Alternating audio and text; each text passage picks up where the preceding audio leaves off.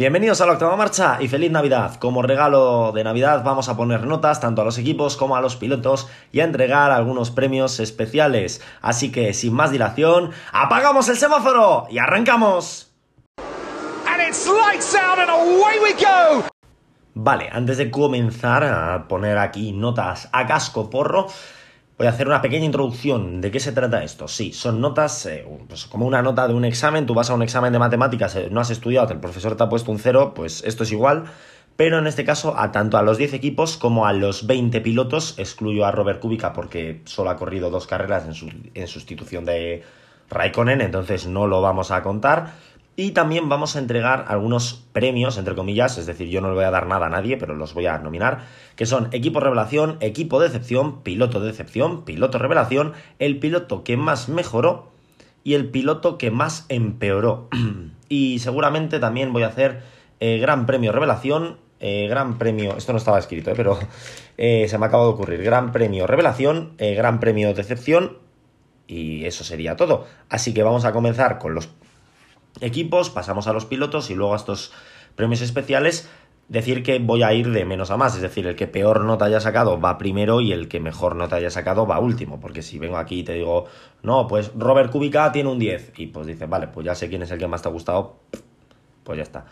Así que comenzamos con los equipos.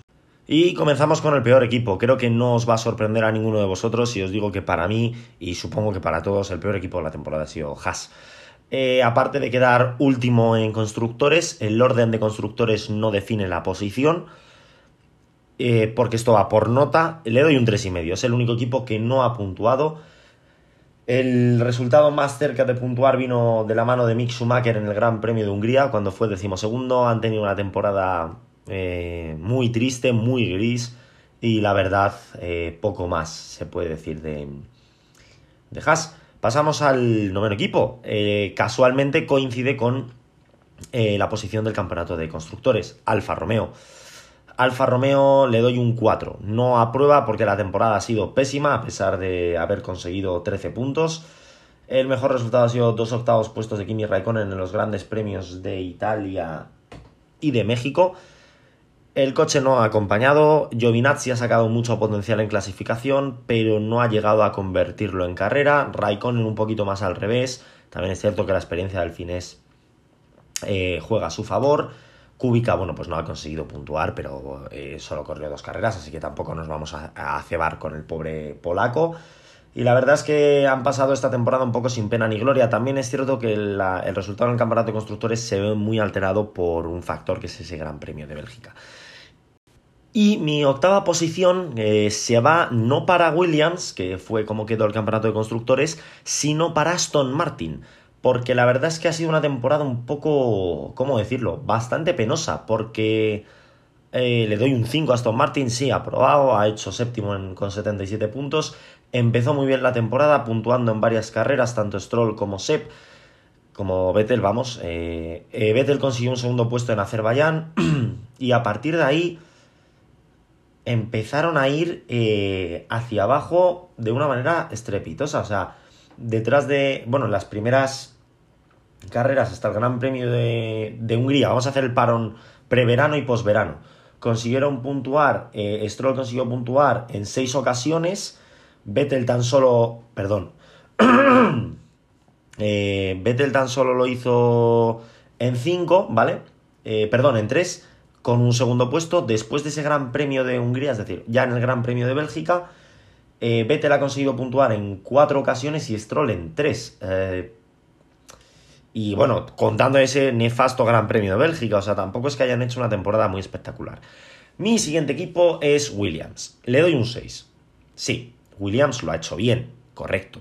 ¿Vale? Williams lo ha hecho bien, estamos todos de acuerdo tampoco ha sido una temporada para tirar cohetes. Oh, Saúl, es que han acabado octavos en el campeonato de constructores, cuando el año pasado habían estado décimos. Sí, bien, sí, sí, no, no. Sí, estoy de acuerdo. Pero han acabado octavos por lo que han acabado octavos, por los 10 puntos del Gran Premio de Bélgica. Si le quitas eso, están empatados con Alfa Romeo. Entonces, tampoco le veo la gracia a la temporada. O sí, ha sido una muy buena temporada, ¿vale? Eh, pero realmente han conseguido puntuar en grandes premios o sea, quiero decir, sin esos grandes premios que, eh, quitando Bélgica, ¿vale? O sea, Bélgica no lo contamos, han logrado terminar los dos coches en puntos eh, tan solo en el Gran Premio de Hungría y Russell ha rascado unos puntos en Italia y en Rusia. Pero fueron 10 puntos de Hungría y 3 puntos entre Italia y Rusia. Si nos fijamos en eso, en esas carreras, eh, puntuaron en Hungría, que fue un caos total, puntuaron en Bélgica, que fue un regalo de la FIA, puntuaron en Italia, que hubo toque entre Hamilton y Verstappen, y puntuaron en Rusia, que la lluvia lo alteró todo. En circunstancias normales eh, no han conseguido puntuar, entonces, bueno, pues sí, le doy un 6, han mejorado, pero tampoco ha sido una locura. Mi siguiente equipo es Alfa Tauri, le doy un 6,5. Es cierto que Pierre Gasly lo ha hecho excesivamente bien, pero aquí estamos evaluando eh, un poco también el conjunto de los pilotos. No voy a quitarle más nota. De hecho, le había puesto un 6.25, pero lo acabo de cambiar porque considero que aunque su noda ha hecho una muy mala temporada, no se merece que Alfa, o sea, Alfa Tauri ha hecho buena temporada, ha estado peleando por el quinto puesto en, en constructores. Problema, su noda ha lastrado muchísimo a Pierre Gasly. De hecho, Pierre Gasly tan solo no ha puntuado en los grandes premios de Bahrein, Estiria, Gran Bretaña, Italia, eh, Rusia, Estados Unidos y Qatar. Es decir, poquitos, eh, poquitas ocasiones no ha conseguido puntuar. Ha sido tercero en el Gran Premio de Azerbaiyán y Yuki Tsunoda pues, ha puntuado eh, en 4, 5, 6, 7 ocasiones tan solo de las 22 carreras, de las 21, si quitamos esa no salida del Gran Premio de Italia, ha sido un, eh, año pobre. De hecho, Sunoda eh, ha ganado a Gasly en carrera en el Gran Premio de... Bueno, eso ya lo contaré con Sunoda, que esto no es... Esto es el de Alfa Tauri, lo siento. Y eh, la quinta posición se la lleva McLaren. Diréis, hombre, McLaren ha hecho una muy buena temporada, ¿no? Le doy un 6.75. Sí, ha hecho muy buena temporada entre comillas, porque se han desinflado al final muchísimo. O sea, eh, a partir del Gran Premio de Rusia ha sido una debacle. En el triple header, ¿vale? Que es eh, México, Brasil, Qatar, consiguieron cuatro puntos. Los cuatro Lando Norris, Ricciardo eh, desaparecido en combate. Entonces, eso al final pues ha costado que realmente no, no haya habido pelea final, es decir, ha habido batalla todo el año, pero al final se ha decantado de, a favor de, Ferrari, por eso mi 6,75. Y ya entramos en el Big Four, para mí Alpine. Eh, cuarta posición para Alpine con un 7, una temporada notable, tampoco ha sido brutal la temporada de Alpine. Eh, han conseguido dos podios, victoria en Hungría y tercero Alonso en Qatar. La verdad que muy buena temporada. Eh, los pilotos han hecho, han tenido muy buen rendimiento y para mí se merecen ese quinto puesto de, constructores, a pesar de que está cuarto, ya que hemos bajado a, McLaren por el final de temporada que había comentado antes. Y bueno, ha sido una temporada buena. Eh, al final, cuando Alfa Tauri se acercó, parecía que podían darle la vuelta, pero yo lo comentaba muchas veces lo hablaba con amigos y tal y me decían, no, es que Alfa Tauri, digo, es que da igual, es que aunque Gasly haga, por ejemplo, hombre, a ver, si Gasly coge y te gana la carrera, no, pero si Gasly hace eh, séptimo, que es una muy buena posición, ¿vale? O sea, joder, pues has hecho séptimo. Si coge a Alpine y te mete a, me da igual el orden, ¿no? A Alonso octavo y Ocon noveno, te está haciendo los mismos puntos. Porque su noda eh, lo he descartado por completo, porque esto estaba empatado más o menos por el Gran Premio de Qatar. Bueno, no, en Qatar se, distanciaron. En el Gran Premio de Brasil, que Gasly había hecho séptimo, su noda decimoquinto. Mmm, entonces, eh, sí, dices, vale, no, es que Alpine, sí, pero Alpine realmente, con que metiese a sus pilotos en los puntos, iban a conseguir igualar el resultado, quitando el Gran Premio de Abu Dhabi, que consiguieron 6 puntos y Alfa Tauri consiguió 22 pero aún así no les ha servido porque el Gran Premio de Qatar sumó mucho a favor de, de Alpine, sumando 25 puntos. En el Gran Premio de Hungría sumaron 27 puntos, no, 37 puntos, perdón. Y realmente eh, ha sido la mejor, el mejor puntuaje que ha obtenido Alfa Tauri ha sido en Abu Dhabi. Entonces eso les ayuda mucho a conseguir el quinto puesto.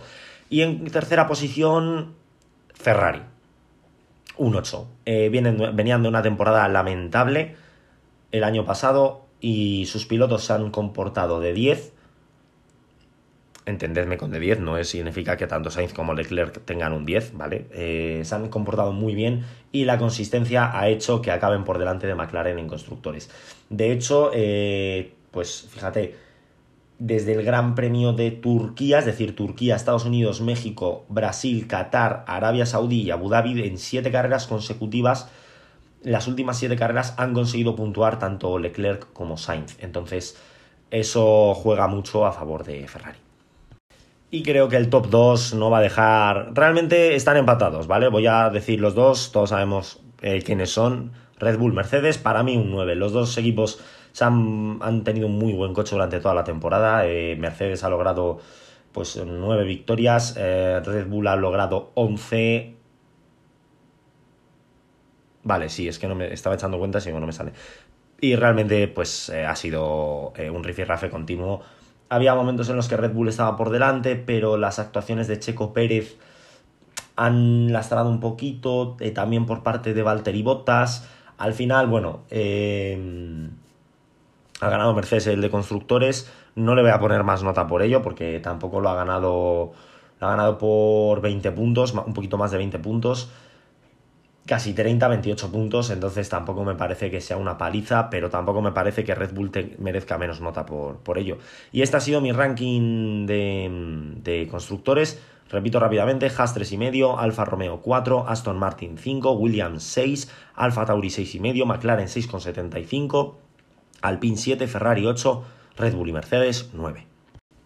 Y bueno, comenzamos con los pilotos. ¿Qué notas habré puesto a los pilotos? Bueno, pues vamos allá. El peor piloto tampoco cae, yo creo que no sorprende a nadie, Nikita Mazepin le doy un 3. El inicio de temporada fue espectacular, con un trompo en la curva 2. Eh, pues mira, no sé. Eh, sí que es cierto que luego encadenó muchas carreras terminando, no voy a decir ni siquiera los puntos, porque como he dicho, Haas ha sumado 0 puntos, se retiró luego en el Gran Premio de Hungría, lo volvió a hacer en Holanda y en Italia, finalmente en Arabia Saudí se retiró por ese, bueno, en Arabia Saudí eh, hay, no hay que echarle la culpa a Mazepin, se tragó a Russell, no pudo hacer más, Russell tampoco, y Abu Dhabi no corrió por coronavirus. Un 3. Eh, no tengo nada más que añadir. Su compañero de equipo le sigue en la lista con un 4, sí, suspende Mick Schumacher Aquí hay un debate, eh, aquí, hay dos teorías. La primera teoría es que Nikita Mazepin es extremadamente malo y Mick Schumacher es un piloto normal, eh, como lo puede ser, pues voy a poner un ejemplo aleatorio, Lance Stroll. Pero está la otra teoría de que Nikita Mazepin es un piloto normal, como puede ser Lance Stroll, y Mick Schumacher es extremadamente bueno. Yo me quedo con la, eh, con la primera, la verdad. O sea, me parece que Mazepin es malo y Mick, no, te digo horrible, bueno, sí, horrible, y Mick Schumacher, pues bueno, es algo mejor, pero tampoco es una locura. No voy a hacer muchos más comentarios al respecto. Siguiente posición, Yuki Tsunoda, 4.75, no aprueba. Diréis, hombre, Saúl, este último Gran Premio de Abu Dhabi no me vale. O sea, quiero decir, hacer una carrera buena en todo el año no te salva de... O sea, quiero decir, si has tenido unas actuaciones normales, un poco bajas, y haces una carrera buena, vale, pero de hecho, o sea, a mí me ha parecido que lo de su noda, pues, ha lastrado eh, a, Alfa Tauri de poder conseguir un, un, eh, un, quinto puesto en el campeonato de, de pilotos. Entonces, eso hay que tenerlo en cuenta también, porque ayuda. Y los siguientes dos pilotos son los señores de Alfa Romeo, tanto Kimi Raikkonen como Antonio Giovinazzi, quedan empatados con un 5. Eh, ¿Aprueban? Sí, pero tampoco han hecho una temporada brutal, ¿vale? Giovinazzi se desinflaba en carrera, Kimi desaparecía en clasificación, el coche es cierto que no les ha ayudado nada, pero aprueban porque tampoco han... O sea, yo no lo calificaría de extremadamente desastrosa, pero tampoco ha sido brillante. Así que un 5 para los dos. El siguiente señor en la lista es el señor Nicolás Latifi. Le doy un 5 y medio. Ha aprobado, sí. Ha hecho una temporada brutal, no. De hecho, solo consiguió puntuar en el caótico Gran Premio de Hungría y en el regalo de Bélgica. El resto de la temporada ha sido bastante discretita. Eh, gracias a él, el mundial ha acabado como ha acabado. No, Saúl, porque sí, gracias a él, si no se llega a piñar, eh, Hamilton ganaba el mundial. Entonces, bueno, pues sí, un 5,5 y medio, aprobado, ha, mejorado bastante que, con respecto a otros años, pero tampoco es una mejora brutal. El siguiente de la lista es mi querido amigo Lance Stroll, con un 5,75. ¿Ha aprobado? Sí, pero tampoco ha hecho una temporada memorable. Sí que es cierto que tuvo un gran premio de Qatar muy bueno, un gran premio de Italia bastante bueno también, pero el resto de la temporada pues tampoco ha hecho una locura de año. Entonces, un 5,75 se acerca al 6, pero no llega al 6. Y justo delante de él estaría su compañero de equipo, Sebastian Vettel. Le doy un 6,5. De, teniendo en cuenta de dónde viene, es decir, de ese desastroso año 2020 que salvó con el Gran Premio de Turquía, con ese tercer puesto, eh, le doy un 5, un 6,5, perdón. Ha conseguido un podio en el Gran Premio de Azerbaiyán, es decir, no ha comenzado mal la temporada, pero se ha desinflado desde Hungría, voy a excluir Bélgica de todos estos resultados, desde Hungría se ha desinflado consiguiendo solo un séptimo puesto en el Gran Premio de México. Eh, tampoco ha hecho mala temporada, o sea, no es para suspenderle, pero tampoco es para ponerle más nota. Y en, ahora supongo que esto os puede sorprender un poco. Mi siguiente piloto es Valtteri Bottas, con un 6,5. Diréis, hombre, Saúl, ha quedado tercero en el campeonato de constructores de pilotos. Ha ayudado a que Mercedes gane. Sí, pero en la última vuelta ha sido adelantado por Sunoda y Gasly. Solo ha ganado una carrera. Eh, en México la lió pardísima en la salida. En Brasil tampoco es que hiciese una actuación brillante. Eh, no ha tenido. O sea, la temporada de Valtteri Bottas, la verdad, no me sorprende porque tampoco esperaba gran cosa de él, pero sí que esperaba. Eh, de hecho, Bottas ha sido determinante en que Hamilton no ganase ese mundial, ya saliendo atrás el, domingo en Abu Dhabi era imposible. Por eso se lleva un 6,5. Y el siguiente es Checo Pérez, con un 6,5. Esto puede ser sorpresa para vosotros. Vale, aquí hay dos maneras de ver a Checo Pérez. Comparándolo con Checo Pérez o comparándolo con Gasly y Albon en el sitio de Red Bull. Si lo comparas con Gasly y Albon en el sitio de Red Bull, le tengo que dar un 9,5 al señor Checo Pérez como mínimo. Pero la temporada de Pérez ha sido buena, sí, ha sido brillante, no. O sea, solo ha ganado el Gran Premio de Azerbaiyán. Es cierto que el 25-50% de la pole de Verstappen en Abu Dhabi es gracias a Checo Pérez. La victoria en el Mundial de Verstappen, en parte, en Abu Dhabi hablo, ¿eh? es gracias a Checo Pérez, encadenó tres podios seguidos de Turquía a México, ha hecho buenas actuaciones, sí, pero no han sido brutales. O sea, me esperaba un poquito más, de hecho yo incluso... Eh, yo, que bueno, después de lo de Sakir, yo estaba en una nube con este señor. No me ha decepcionado, cuidado. De hecho, creo que lo ha hecho bastante bien. Em, yo después de lo de Bahrein estaba en una nube con Pérez y bueno, le puse como campeón del mundo de este año. Me, subí muchísimo, eh, yo creo que ese día pues me había habido alguna copa de más, no lo recuerdo, pero bueno, yo le puse como campeón del mundo, eh, evidentemente no ha estado ni cerca, pero bueno, no ha hecho mala temporada, seis y medio. Y abrimos el top 10 de pilotos. ¿Quién será el décimo piloto? Charles Leclerc. Eh, le doy un 6,75. No ha tenido una temporada. O sea, sí, ha sido consistente, sí. Solo tiene el, gran el podio en el Gran Premio de Gran Bretaña, las dos poles en Azerbaiyán y Mónaco. En Mónaco ni siquiera tomó la salida. Y su compañero de equipo ha quedado por delante de él. Y la verdad que, bueno, eh, no ha tenido una temporada de 10, ni de 7 siquiera. Para mí se queda en un 6.75 por esa temporada. Y el noveno piloto es Daniel Ricciardo, con un 6.75 también, gracias, o sea, le había puesto un 7, pero justo lo he cambiado ahora mismo, porque Daniel Ricciardo le salva el Gran Premio de Italia. Si no es por Italia, Ricciardo un 5,5 fácil, o sea, ha estado desaparecido eh, sin ritmo en muchas carreras, en otras parecía tener ritmo, em, no ha tenido, no sé, no me ha, o sea, me esperaba más de, Daniel Ricciardo. Pasamos al octavo piloto en esta lista y es ni nada más ni nada menos que George Russell. Le doy un 7. Diréis, hombre, Saúl, un 7 es venirse arriba. O sea, le estás dando un 6,5 a Pérez y a Russell que ha quedado decimoquinto un 7. Sí, pero Pérez va con un Red Bull, Russell va con un Williams.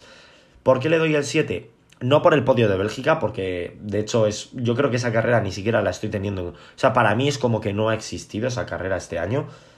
Ha conseguido meterse los puntos en tres ocasiones, excluyendo el. O sea, tres más Bélgica. se ha metido en Q3 en varias ocasiones, fue segundo el sábado en Bélgica y segundo en la, o bueno, da igual segundo que tercero, eh, en la clasificación de Rusia. O sea, la verdad que los sábados de Russell en Mercedes a mí me asusta, porque promete. El siguiente piloto en esta lista es Esteban Ocon, con un 7. Ha sido una temporada notable del piloto francés de Alpine, ha ganado ese Gran Premio de Hungría, ayudó un poquito en ese Gran Premio de Qatar. La gente seguramente no, es que le, no le aguanto ni una vuelta. Bueno, ya, pero eh, quiero decir, el coche es lo que es, ¿vale? O sea, al final, eh, con DRS Pérez se lo iba a merendar. Ha puntuado en varias ocasiones, tan solo se ha retirado los grandes premios de Azerbaiyán, Austria y Estados Unidos. Pues hombre, la verdad que ha hecho muy buena, muy buena campaña. El piloto el piloto francés, un 7. Y tenemos al señor Pierre Gasly con un 7,5. Muy buena temporada del piloto francés. Eh, ha hecho lo que ha podido y un poquito más para intentar mitigar los, las deficiencias de, Yuki Tsunoda en este caso. Eh, tan solo ha perdido con Tsunoda en el Gran Premio de Bahrein, que si no me equivoco se retiró. Eh, y bueno, no sé si ha vuelto a perder. Bueno, en el Gran Premio de Abu Dhabi, ¿vale? Eh, se retiró en Estiria y por eso le superó su noda. También fue superado en el Gran Premio de Gran Bretaña y luego no volvió a ser superado hasta un momento es que lo estoy mirando y cuesta verlo. El Gran Premio de Estados Unidos donde Gasly se retiró y su noda terminó la carrera y luego ya pues eh, nos tenemos que ir a, Abu Dhabi, que es uno de a cabo cuarto y el quinto. Muy buena temporada, siete y medio, ese podio en Azerbaiyán muy destacable y ha hecho, realmente ha sido el gas de, de Alfa Tauri. Y entramos en el top 5, ay ay ay. ¿Quién abre el top 5? Pues nada más y nada menos que Fernando Alonso, con un 7,75 la verdad es que diréis, hombre, tampoco ha sido muy brutal la temporada de Alonso y te doy la razón, pero hay que tener en cuenta los dos años que ha estado fuera del deporte Fernando Alonso, ¿no? O sea, al final yo creo que mucha gente no se... Yo sí que, o sea, no me ha sorprendido porque sabía que lo iba a hacer extremadamente bien. Fue cuarto en Hungría y gracias a eso Alpine tiene una victoria.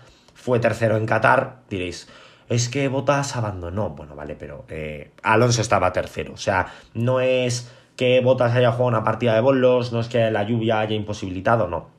Alonso fue tercero merecido. Y ha puntuado varias, en varias ocasiones y ha ayudado a, su equipo a ser quinto en el campeonato de constructores.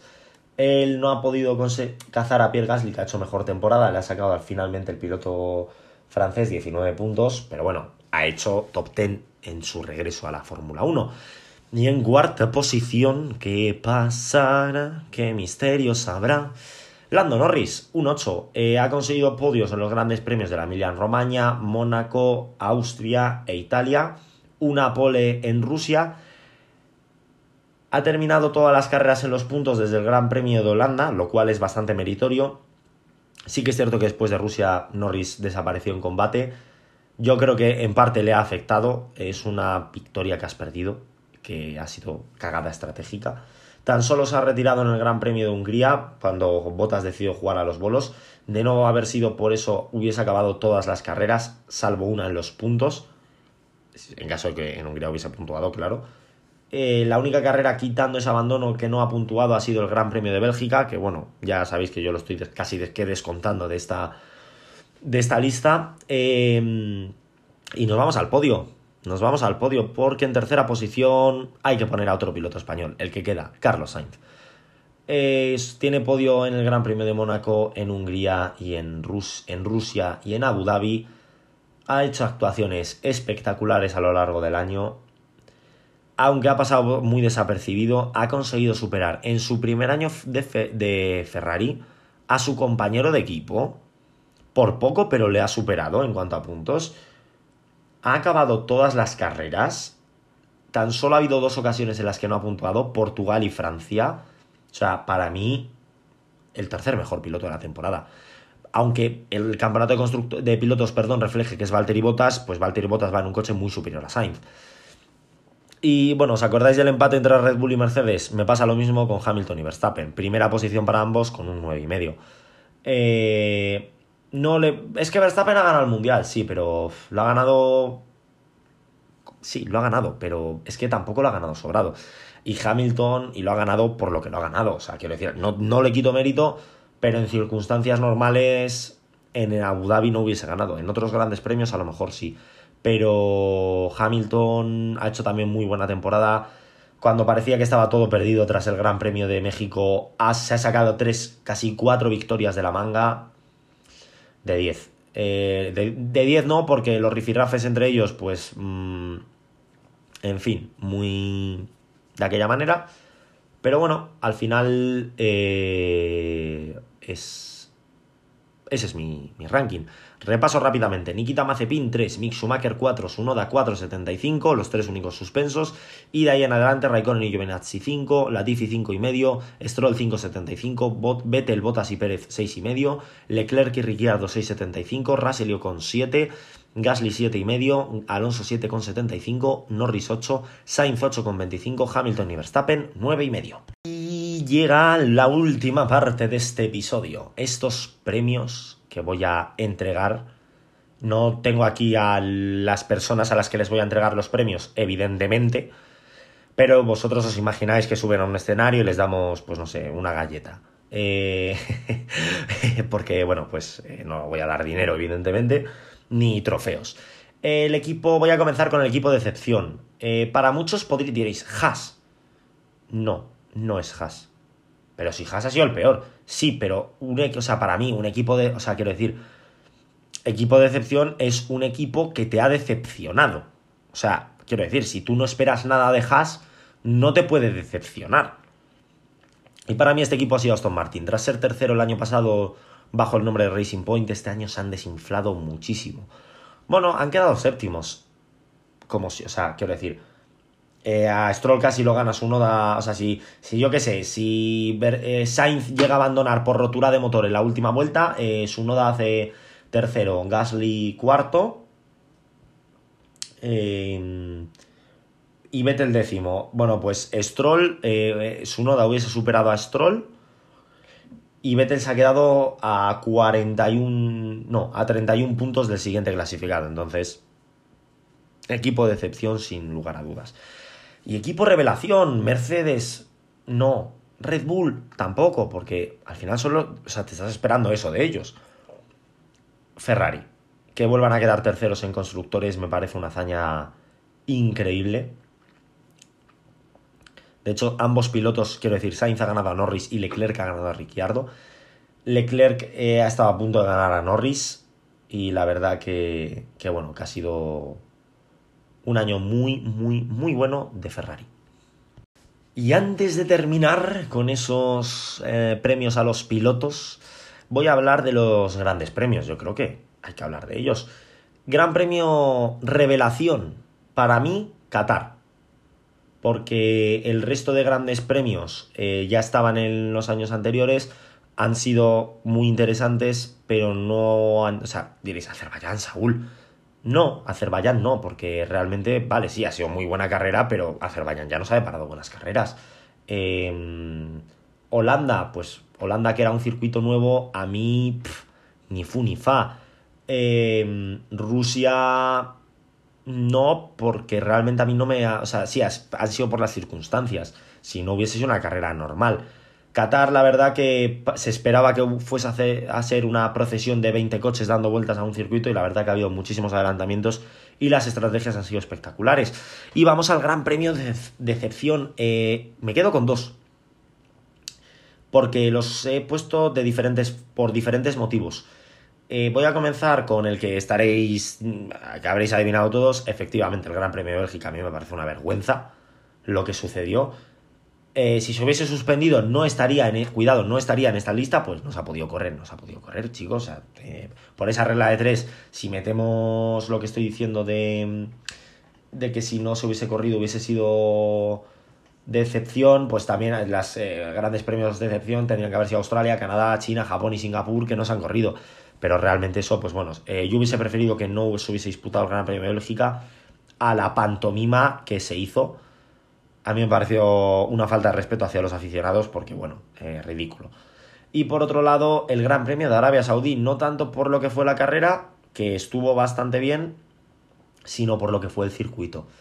Es un circuito callejero a gran velocidad, pero es que es muy peligroso. Tiene muchísimas curvas ciegas, muchísimas curvas ciegas, y no estoy ni siquiera valorando el hecho de, de que me guste o no me guste el, el diseño, que la verdad, bueno, pues parece un plátano espachurrado pero la zona desde la curva 13 hasta la prácticamente última curva, pues tienes la curva 14 que es ciega, la 15, la chicana, o sea, es todo el rato curvas a ciegas y es muy, muy peligroso. Tuvimos suerte de que en el Gran Premio no hubo tráfico alguno y bueno, pues nos salvamos un poquito de ver accidentes que podrían haber sucedido con facilidad. Y ahora sí, lo que todos estabais esperando o supongo que estáis esperando que son ese piloto de decepción, ese piloto revelación, ese piloto que más mejoró y ese piloto que más empeoró. Eh, de hecho, eh, estoy viendo aquí lo que he puesto y no me tiene, o sea, no estoy viendo mucho sentido a lo que estoy poniendo, así que voy a cambiar un premio, ¿vale? Eh, es curioso porque, bueno, la verdad, piloto, voy a comenzar con, con piloto de decepción. Piloto de decepción para mí, pues ha sido Daniel Ricciardo. Daniel Ricciardo yo me esperaba más de Ricciardo. No te digo un campeonato del mundo, ni muchísimo menos, pero no lo que hemos visto, la verdad. O sea, lo que hemos visto ha sido muy pobre, salvando ese Gran Premio de Italia, que ha sido pues el momento culmen de casi de su carrera deportiva. No lo consideraría tanto, pero sí que mm, sí que se ha notado mucho un bajón importante en la actuación del piloto eh, australiano. El piloto revelación para mí, Lando Norris Diréis, bueno, Norris ya venía haciendo buenas actuaciones. Sí, pero no me esperaba que fuese a hacer una temporada tan sumamente buena hasta el Gran Premio de Rusia. Luego ya, debacle absoluta, pero me ha sorprendido. Para mí el piloto que más mejoró no va a ser Lando Norris, ¿vale? Es Esteban Ocon. Vale, lo hizo bien, sobre todo al final del año pasado, pero ha pegado un salto bastante, bastante bueno. Y el piloto que más empeoró eh, tenía puesto a Valtteri Bottas, y me voy a quedar con Valtteri Bottas, porque estoy mirando y bueno, podríamos meter a, a Pérez en la, en la lista, pero, pero no, porque tampoco creo que haya empeorado tanto con respecto al año pasado. El coche ha sido bastante complicado para Pérez, pero yo me voy a quedar con Botas. Botas ha desaparecido. Ya el año pasado estuvo flojo, pero es que este año eh, desaparecido en combate. Y esto ha sido todo. Eh, rápidamente, eh, repaso todos los premios, equipo decepción Aston Martin, equipo revelación Ferrari, Gran Premio decepcionante Bélgica y Arabia Saudí, Gran Premio revelación Qatar, piloto decepción Ricciardo, piloto revelación Norris, piloto con más mejora Ocon, piloto con más empeoro Valtteri Bottas. Así que estos han sido los awards, los, la octava marcha awards, eh, incluso igual a partir del año que viene creo una sección en, Instagram, arroba la octava marcha, seguidme que subo ahí todas las novedades y algunas cositas más para que estéis eh, al tanto de lo que pasa en, la, en este mundo. Y, ese, estos han sido los primeros La Octava Marcha Awards. Y tras este pequeño toquecito de humor, eh, por mi parte ha sido todo. Eh, desearos una feliz Navidad, ya que estáis, y, y ole vosotros por estar escuchándome a 24 de diciembre.